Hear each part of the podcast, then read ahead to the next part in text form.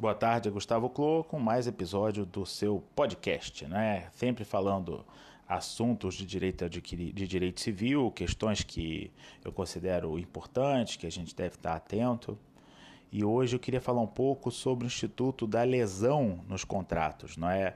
Lesão é uma causa de anulabilidade dos contratos, prevista no artigo 157 do Código Civil. E, e ela permite que, se alguém celebrar um contrato que preveja o cumprimento de prestações muito desproporcionais, né, substancialmente desproporcionais, esse contrato possa vir a ser anulado. Se aquele que celebrou o contrato tenha feito esse contrato ou no momento de grande premência ou no momento de total inexperiência.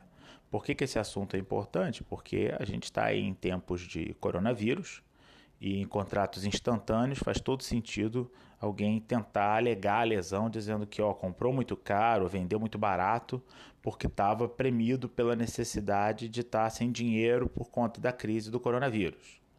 É, é bastante possível que o judiciário seja inundado de processos alegando lesão, de pessoas que venderam apartamentos por preço baixo, carros por preço baixo uh, enfim, e que queiram depois anular as suas vendas não é, que realizaram nesse momento de dificuldade.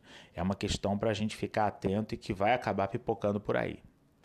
É uma questão também que se debate, e que hoje o entendimento é amplamente majoritário no sentido de que não é necessária sua comprovação, é se para alegar lesão seria necessário o chamado dolo de aproveitamento, ou seja, que a outra pessoa que comprou o bem soubesse efetivamente de que estava se beneficiando ou tivesse a intenção de fazê-lo.